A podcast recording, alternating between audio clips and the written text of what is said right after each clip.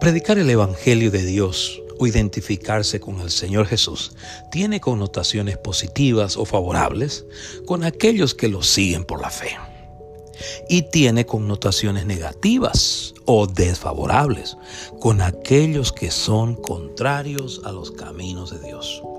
¿Cómo sucede, por así decirlo, aquellos que se asocian o identifican con un equipo de fútbol, de baloncesto, de béisbol, o con un partido político en especial. La palabra de Dios muestra que en este lado de la eternidad o en esta tierra, en el tiempo presente, las personas que rehusan apoyar, auxiliar o patrocinar individuos que obstinadamente practican el engaño, la injusticia, el robo, la violencia o la inmoralidad sufren sus amenazas intimidaciones y hasta persecución. Voy a repetir esto. Escuchen esto. Las personas que rehusan apoyar, auxiliar o patrocinar individuos que obstinadamente practican el engaño, la injusticia, el robo, la violencia, sufren sus amenazas y hasta persecución.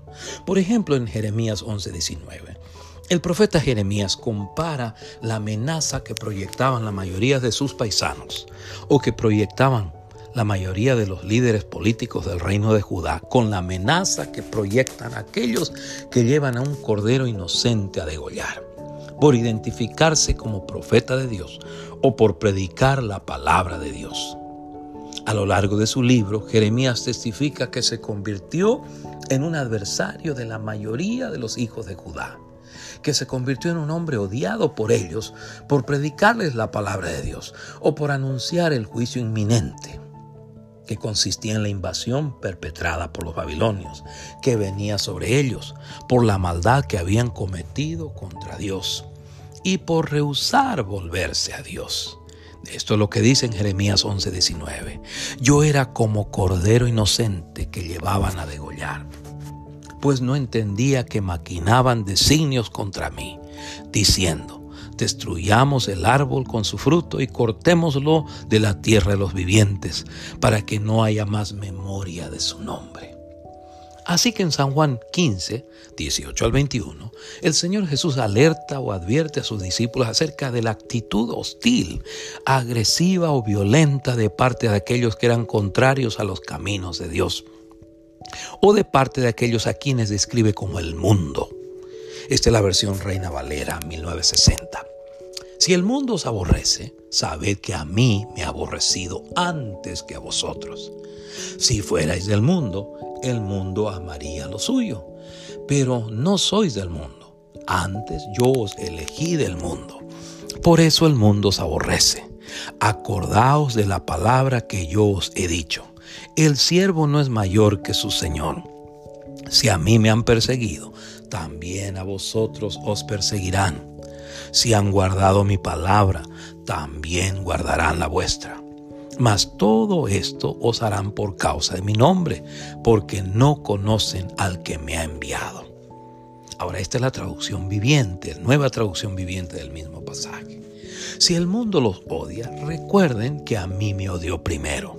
Si pertenecieran al mundo, el mundo los amaría como a uno de los suyos, pero ustedes ya no forman parte del mundo yo los elegí para que salieran del mundo.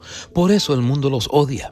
Recuerdan lo que les dije, el esclavo no es superior a su amo. Ya que me persiguieron a mí, también a ustedes los perseguirán.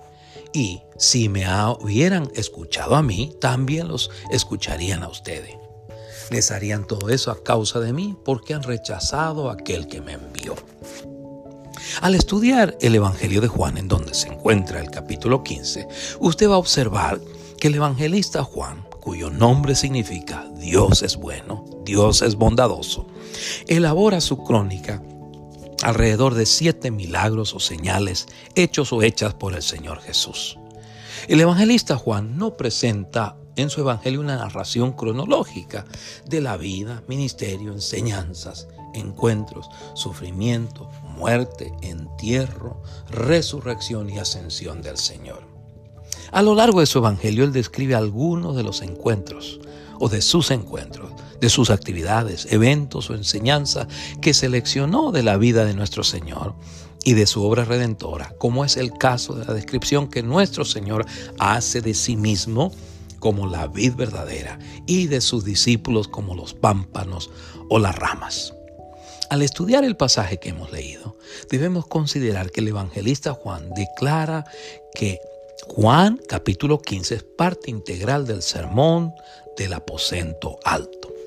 El Señor Jesús sabía que su presencia física iba a llegar a su fin. También sabía que sus discípulos necesitarían tener un claro entendimiento de su posición con Dios el Padre, de la posición de ellos en Él con Dios el Padre y de lo que esperaba de ellos. El Señor Jesús se identifica con la vid o viña verdadera porque regularmente utilizaba objetos o costumbres de la vida diaria para ilustrar verdades o lecciones espirituales profundas. Como decir, la semilla, los pescadores, el trigo, la hierba, la luz, la oscuridad, los agricultores, el agua o el pan. Con respecto al pasaje que hemos leído, notemos que el Señor Jesús no dice, si el mundo os ama, sabed que a mí me ha amado antes que a vosotros. Él más bien dice, si el mundo os aborrece, sabed que a mí me ha aborrecido antes que a vosotros. En otras palabras, el Señor Jesús exhorta a sus discípulos a tener una expectativa o proyección realista del mundo, a tener una expectativa o proyección realista de las personas que eran contrarias a los caminos de Dios. Expectativa que los discípulos o seguidores del Señor Jesús debemos de tener presente en estos días.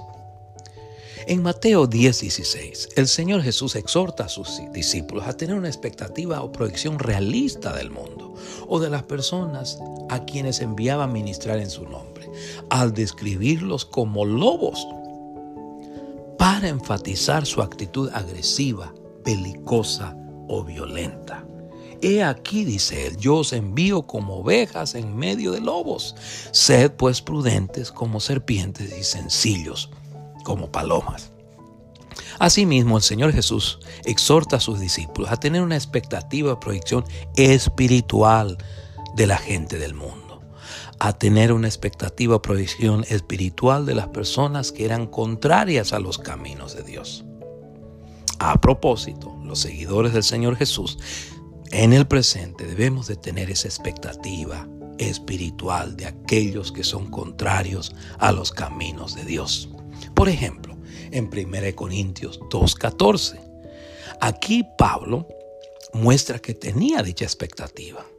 Él tenía una expectativa espiritual de la gente del mundo, porque los veía o los percibía como incapaces de entender por sí mismos las cosas que eran del Espíritu de Dios, o como incapaces de captar el valor y las connotaciones de la obra redentora del Señor Jesús en la cruz.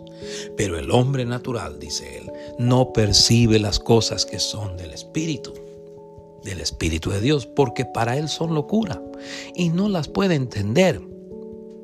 No las puede entender porque se han de discernir espiritualmente. El Señor Jesús señala a sus discípulos que su devoción a Él haría que la gente del mundo o haría que de la gente contraria a los caminos de Dios los considerara como obstáculos o como perturbadores de sus planes al decirles, si fuerais del mundo, el mundo amaría lo suyo, pero porque no sois del mundo, antes yo os elegí del mundo, por eso el mundo os aborrece. Así que la actitud hostil o agresiva de las personas que son contrarias a los caminos de Dios, que son militantes en la propagación de sus doctrinas, de sus filosofías, creencias y prácticas, es un problema o es un dilema para todo seguidor del Señor Jesús. Porque todo seguidor del Señor Jesús, al igual que los demás seres humanos, disfruta caer bien a la gran mayoría de las personas.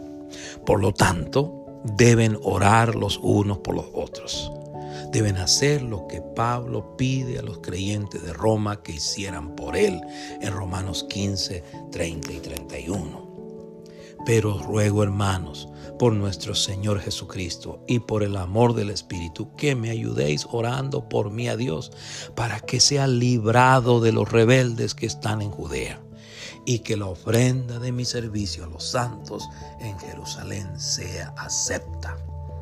Sigamos este buen ejemplo de Pablo y oremos los unos por los otros para que el Señor nos ayude a enfrentar este dilema, esta realidad en esta tierra en el tiempo presente. Amén. Dios les bendiga.